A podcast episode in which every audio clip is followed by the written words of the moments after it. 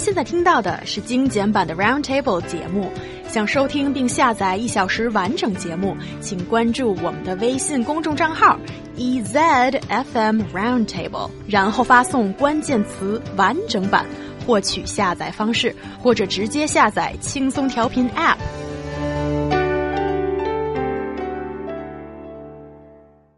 Chinese audiences are becoming increasingly invested in the chaotic and emotional story of the American animated comedy BoJack Horseman or Manan Bo Ke. Recently, Chinese fans are embracing the series and BoJack's screenshots hype are becoming all the rage on Chinese social media, with this kind of attention being seen for a show that some might see as a dark comedy. Why is it so popular in China. First of all, guys, please tell me what is BoJack Horseman for those who haven't watched it. It has been dubbed as the front runner in the rise of the ultimately optimistic sadcom.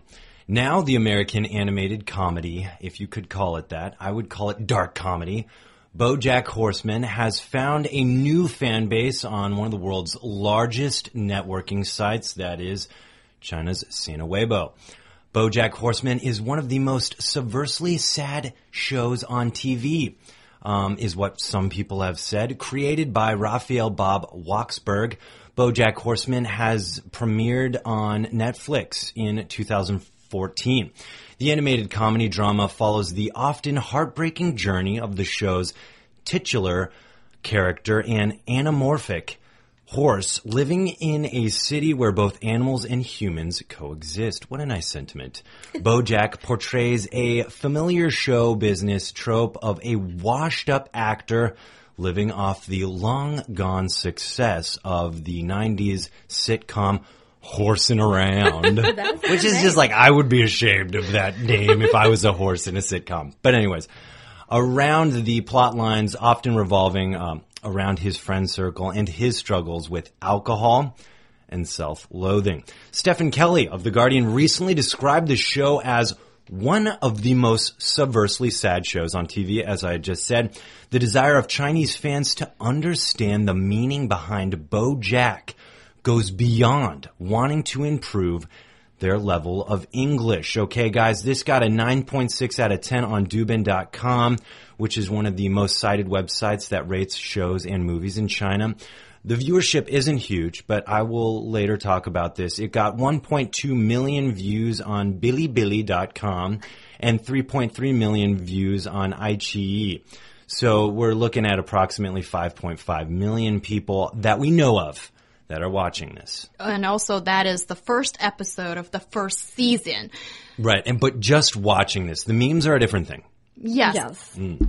What I wanted to say is that when when Ryan's talking about dark mm. comedy, it's not like it's bloody or in some Right, way you, yeah. killing people, not like that. It's about it's because the the main character kind of not like himself that much. It's like he feels that he's not a good person, but he doesn't have the energy to change and he feels like it's it's Helpless. helpless and it's meaningless and uh, he says things a lot like that all the time and when good things happen to him he kind of sabotages his own happiness in some way and that is the darkness ryan's talking about Yeah, I think it's a really actually sophisticated kind of Yeah. humor in a way. But actually, I see it very differently to what you just said, uh, Niu Honglin.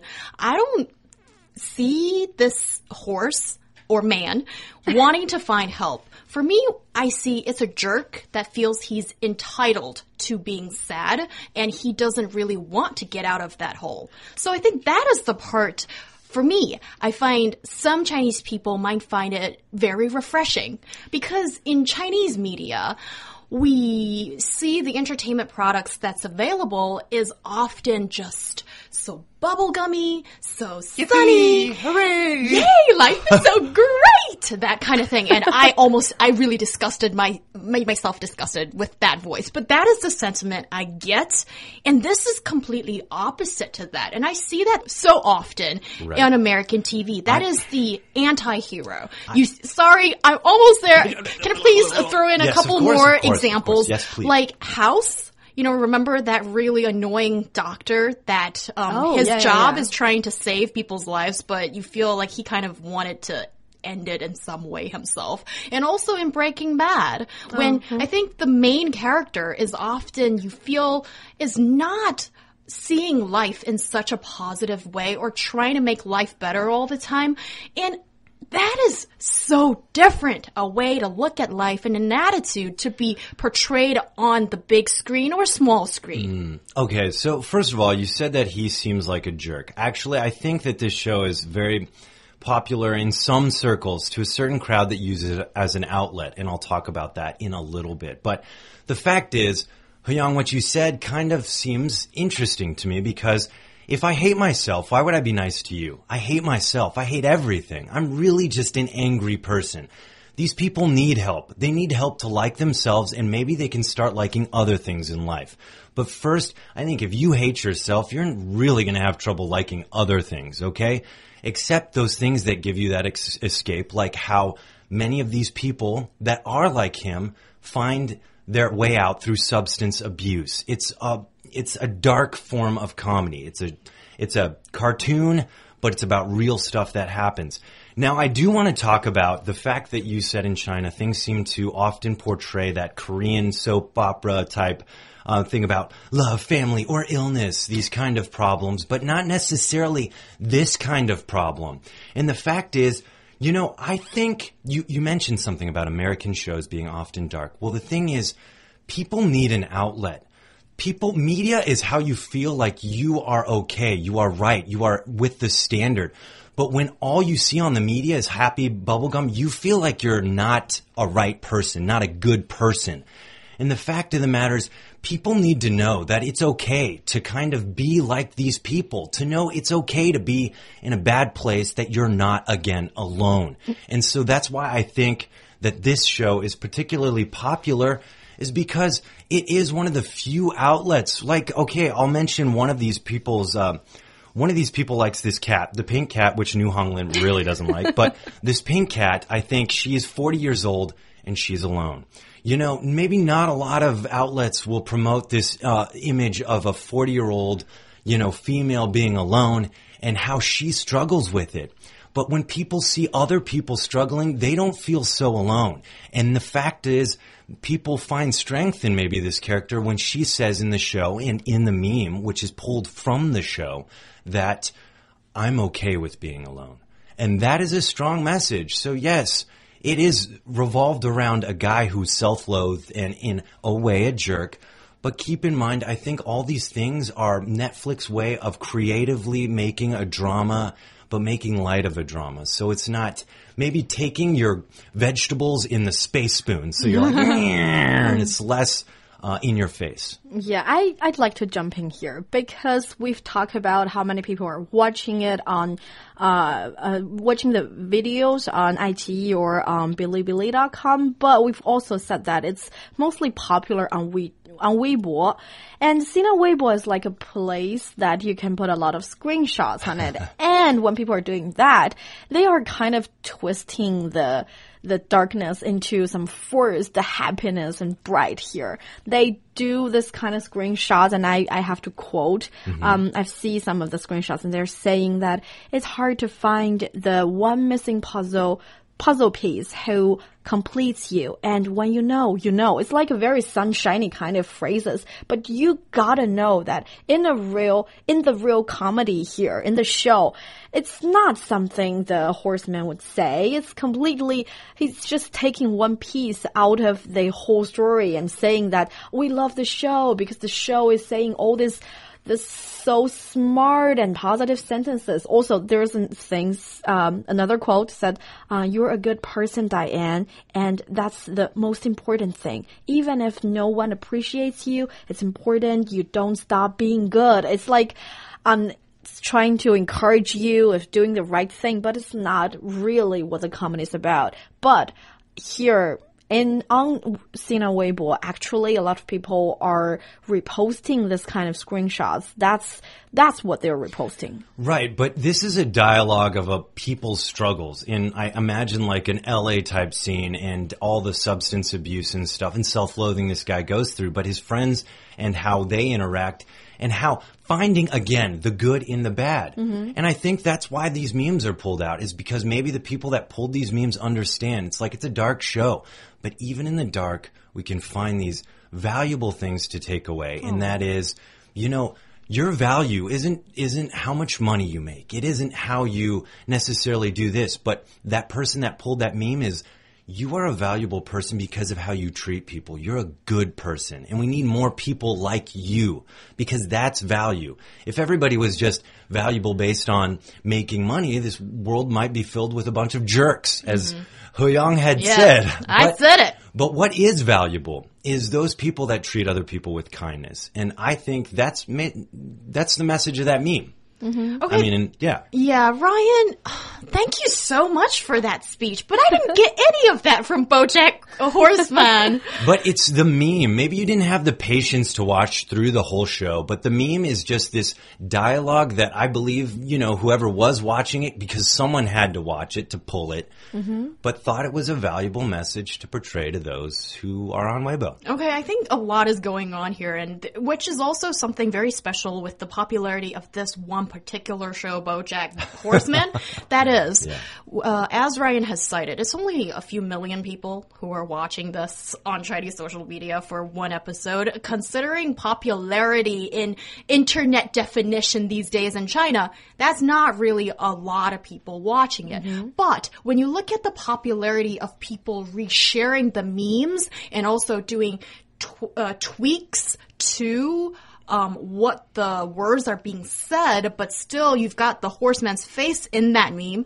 All these things being done and the popularity of that is exponentially more popular than people's viewership.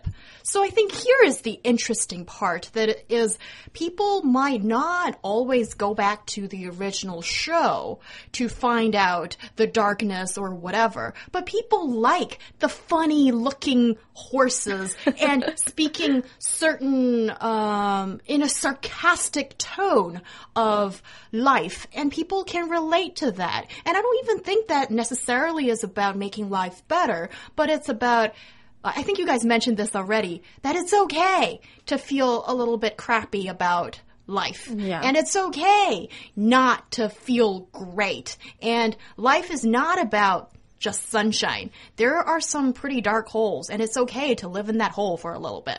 Yeah, I think looking at this, you know, we could we could list numbers, but the thing is, like, keeping up with the Kardashians has a, a Huge 30 pop. million viewers. Yeah. Are you going to say that that's any more valuable than this show? No. But at the same time, so I'm not going to say what's popular necessarily gives it redeeming value. But the fact is, cool messages that I think are really kind of like what Niu Hong Lin had just said mm-hmm. are actually good to be spread. And yes, it's an in your face drama about the hardships of life, but in a less threatening way because it is that horse, it is that cartoon.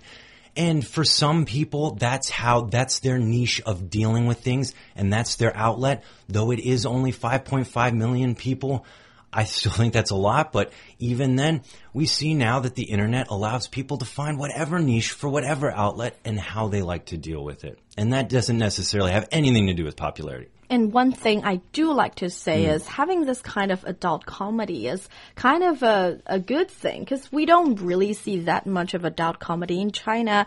And uh, I think it's a, it's a, it's a kind of a way to a different art form that we can appreciate as adults. So maybe someone out there, if you're listening to this, do your own adult comedy. Maybe you're going to be very famous. Yeah, that could be a possibility, and that's like unknown territory in China. and also, what I like to bring up last point about this show is it's a Netflix production and also an original series. And for anybody who don't know Netflix, Netflix, I, yeah. I think um, I don't know how to explain this, but they they do their own content and they're an internet company. And I think that has been such a genius thing which this company has Yeah. taken up. And when you look at other shows that have uh, reached Black Mirror season three. that's also Netflix. Orange, is, season- Orange is the new three. black. and also one. House of Cards. Oh yeah. goodness. Yes. So I think it's really interesting that we see right now in the US, th- there can't be a better time for a TV series because it exists online and also offline on the, uh, Social media. and also on the traditional TV screen yeah. as well. And because these online shows, they don't need to hit a chord with the lowest, widest common denominator that's sitting in front of a TV. And then it gives these TV, television series creators so much more freedom and so much more variety. And that is so much needed in China. And I think that's why a lot of these shows are so popular in China. Yeah, I do think uh, Netflix journey has been so interesting. I mean, for anyone that n- doesn't know, it started off as a company that would just mail you rentals of DVDs. CDs, D- DVDs, yeah. And now it's turned into a huge online platform that has tons of movies for stream, but now its own original content. And you know, Orange is the New Black, a BoJack, and House of Cards. You know, all these shows kind of have something in common. They're all kind of dark in a way. Yes, and that's not the kind of thing you find on traditional TV, which is, you know, diversity, variety. That's what we always advocate on this show, Exactly. Roundtable.